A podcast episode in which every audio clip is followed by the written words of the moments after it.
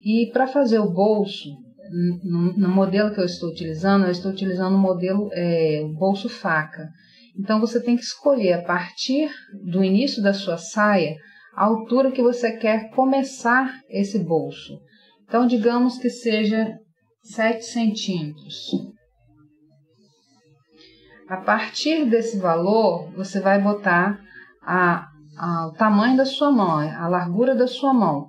É, você gira em torno de 12, 13 centímetros, mas você mede sua mão aí e vê quanto que você quer. Vou colocar 12 centímetros. E quanto que esse, esse bolso vai descer? Quanto para baixo que vai descer? Vou colocar aqui uns 5 centímetros.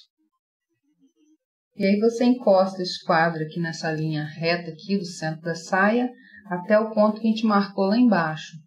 E aí vai traçar uma linha sem tamanho definido. É, no meu caso, eu coloquei 20 centímetros de bolso, de largura de bolso, mas você decide quanto que você quer.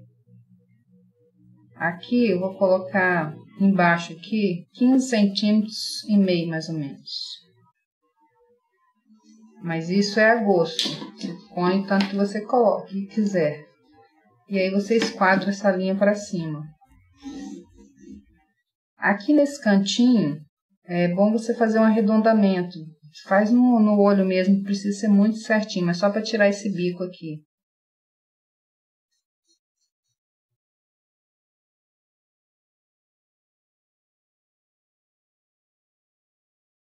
Para o bolso, você vai cortar ele duas vezes.